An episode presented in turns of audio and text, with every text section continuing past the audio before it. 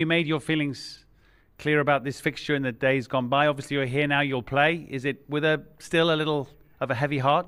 Of course, of course, uh, heavy heart because of situations that's happening in the world. Um, you play a game of football, then you realize what's happening worldwide with all these people heal and dying and all these things, and you are to play a, a game of football. It's absurd. So he says absurd tonight. The phrase he used earlier in the week was that it's, it's an unnecessary risk. I mean, the situation basically is that the owner of Olympiacos has coronavirus and they don't feel they should be there. And you totally understand that. Yeah, 100%. Again, the fact that the owners got it and Arsenal had to miss the game in midweek due to having contact, been in contact with him is added extra surprise that this game's even on. So I, I, I sympathise with Nuno and Wolves. What have you made of? I know you've been sitting and watching the Man United performance. I mean, it's a very. We were talking about how strange it is to see great moments in a game, but it's not put into context because it's an empty stadium. Yeah, it's hard, um, and it kind of it's a level playing field, obviously for the away team. But th- there's teams like Olympiacos that would thrive on their home advantage and, and their atmosphere to kind of make it intimidating for Wolves, which they're not going to have tonight. So, again, as as you know, as a Wolves fan, I, I'm pleased for that aspect of it. But in regards to what it is as a spectacle, it, it, it's harsh. É assim que começamos este episódio do Fever Pitch. Ouvimos Nuno Espírito Santo após o jogo da Liga Europa na Grécia, Olympiacos com o Wolves, e ouvimos o Nuno Espírito Santo a responder a uma pergunta do repórter da BT Sport, em que basicamente disse que isto não faz sentido, andamos para aqui a jogar futebol enquanto há pessoas doentes a morrer. É um absurdo, não faz sentido absolutamente nenhum. Mantive o áudio para se ouvir a reação em estúdio do apresentador da BT Sport e depois uh, a última voz que se ouviu é do ex-internacional Lescott que reforçou o absurdo e o ridículo que é tudo isto, ou seja, ter havido futebol para esta primeira mão da Liga Europa nos oitavos de final. O Fever Pitch de hoje debruça-se sobre a primeira volta da Liga Europa nos oitavos de final, mas uh, praticamente em forma de protesto. A questão aqui é porquê o UEFA? Porquê é que se jogou e para que é que serviram estes jogos que uh, preencheram o fim de tarde de quinta-feira? Isto num dia em que todos os campeonatos da Europa estiveram em equação, alguns já estavam suspensos, como é o caso de Itália, uh, mas, por exemplo, em Portugal também com a valer um episódio só para isso e podemos pensar nisso num futuro breve. Uh, de qualquer maneira, chegou só um consenso de cancelar ou suspender o, o campeonato. Soube-se a posteriori que foi por vontade dos jogadores e aqui faço, uh, faço honra, faço os elogios aos capitães de equipa de, dos clubes da primeira divisão que tiveram mais bom senso do que os operadores de televisão, do que os responsáveis que andavam a tentar empurrar com a barriga esta jornada para a frente para ser jogada sem público, quando uh, hora a hora, uh, praticamente de notícia em notícia, se percebe que a propagação do, do vírus é realmente algo dramático e que tem que ser encarado com medidas de exceção. E medida de exceção é parar o futebol, parar tudo, porque esta coisa de levar o futebol, eh, principalmente por quem manda no futebol, tratar este jogo como algo maior que a vida é absolutamente errado. Tratar os jogadores de futebol como os heróis que têm que eh, entreter o povo, e então se o povo estiver de quarentena, que haja futebol para se entreter, eh, é um absurdo.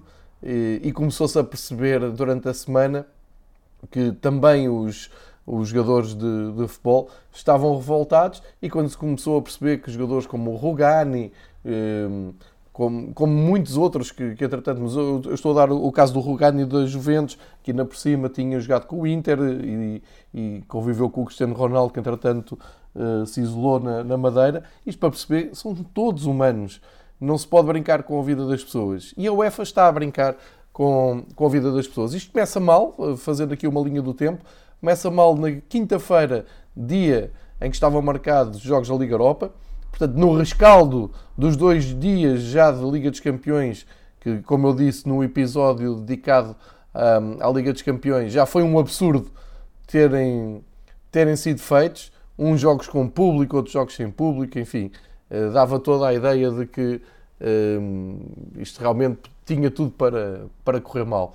Um, do ponto de vista um, da, da, competição, uh, é completamente desinteressante o que aconteceu ontem. Como eu dizia, uh, antes dos jogos a UEFA marcou uma reunião e avisou que uh, ia tomar decisões,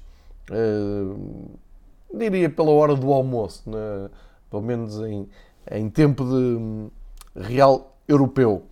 E na altura adivinhou-se, e houve algumas fugas de informação a dizer que a UEFA ia fazer aquilo que todos esperávamos, que fosse hum, suspender a Liga dos Campeões imediatamente, apesar de já ter havido uma semana de jogos, e evitar que hum, se jogasse na, na Liga Europa. Pois nada disso aconteceu, a UEFA reuniu-se para avisar que se voltava a reunir na terça-feira e, portanto, ficou a Liga Europa em aberto, continua a ficar o Europeu uh, 2020 uh, em aberto, que, que, é outra aberração, nesta altura não se percebe o que é que estão à espera para uh, cancelar eh, essa prova e dar algum fundo de orientação às ligas nacionais, mas isso é, é outro assunto.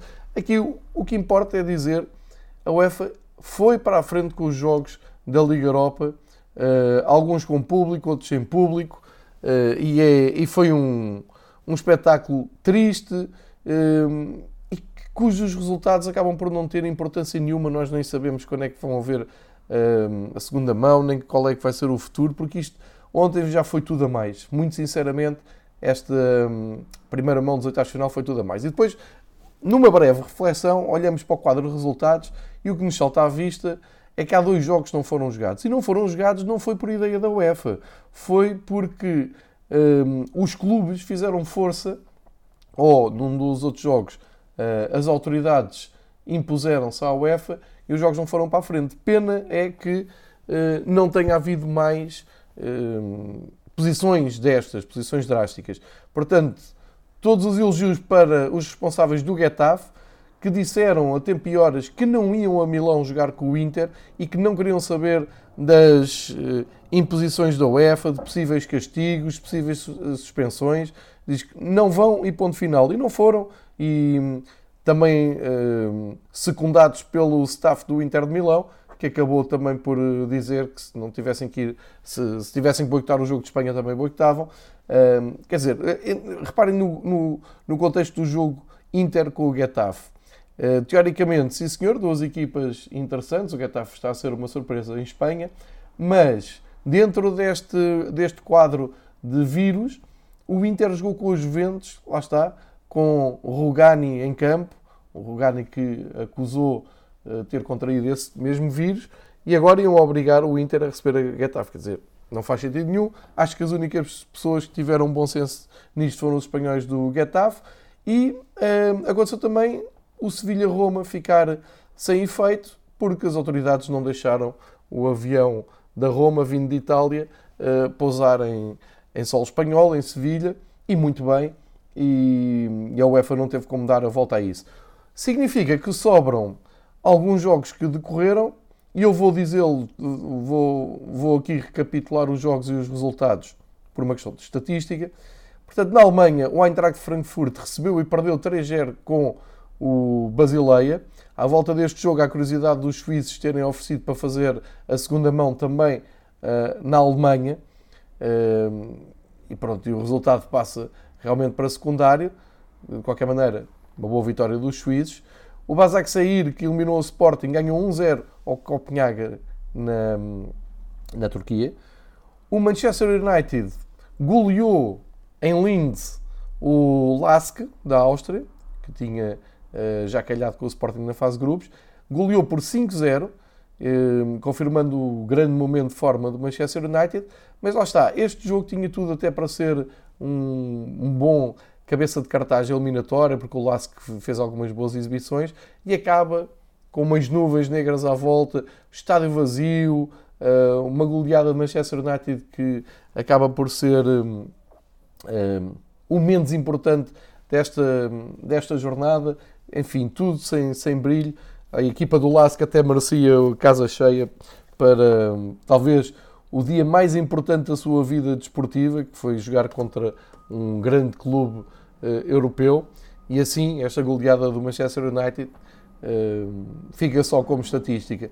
Tal como em Atenas, o jogo que abriu este uh, episódio, onde o Nuno Espírito Santo teve aquelas palavras certíssimas no fim, um empate entre Olympiacos e o Wolves, muitos jogadores portugueses em campo, o Pedro Neto marca o gol do Wolves, o Olympiacos conseguiu reduzir, já depois o Ruben Semedo, uh, reduzir não, empatar, com o Ruben Semedo expulso, mas enfim, é um a um e ninguém quer, ninguém se importa muito com isto, porque ninguém está a pensar no jogo da, da segunda mão para já. O, o Bayer Leverkusen, que eliminou o Porto, foi ganhar ao Rangers, à Escócia, com público na bancada, ganhou por 3-1, Rangers que tinha eliminado o, o Braga. No outro jogo da Alemanha, o Wolfsburg foi surpreendido em casa pelo Shakhtar, que tinha afastado o Benfica. 1-2 um para a equipa de hum, Luís Castro. Um excelente resultado dos ucranianos, a mostrarem todo o seu valor nestas provas da Europa e agora já com balanço também no campeonato interno. Ora, fica, ficaram por jogar então o Sevilha Roma e o Inter Getafe e agora, 12 horas depois dos jogos terem acabado, a UEFA aparece e cancela oficialmente a Liga dos Campeões e a Liga Europa. E a pergunta que fica é: porquê é que se jogou esta semana e porquê é que se estendeu isto até ao, para lá do limite razoável, fazendo com que até, hum, enfim, to, todas estas emoções das noites europeias, talvez na Liga dos Campeões ainda se tenha vivido, nomeadamente com aquele desfecho inesperado do Liverpool, mas ontem já não houve cabeça, nem já não havia ambiente para hum, levar a sério estes jogos da, da, Liga Europa. Portanto, mais uma vez, a UEFA estende os prazos para além do limite, a UEFA a mostrar que vive numa realidade paralela, numa bolha uh, que nada tem a ver com a vida real, uh, e só depois de, destes jogos disputados é que resolve cancelar as duas competições. Não se sabe o que é que vai acontecer a seguir, nem a UEFA nem, nem ninguém. Não sabemos como é que vão decidir uh, fazer os dois jogos que faltam, quando é que se faz a, a, a, segunda mão. Isto depende também dos países e dos clubes que estão envolvidos, como é evidente. E falta apenas e só a decisão maior, que é uh, avisar que em 2020 não haverá campeonato da Europa de futebol eh, tal como estava programado, e que a UEFA anda de, todos os dias a, a adiar.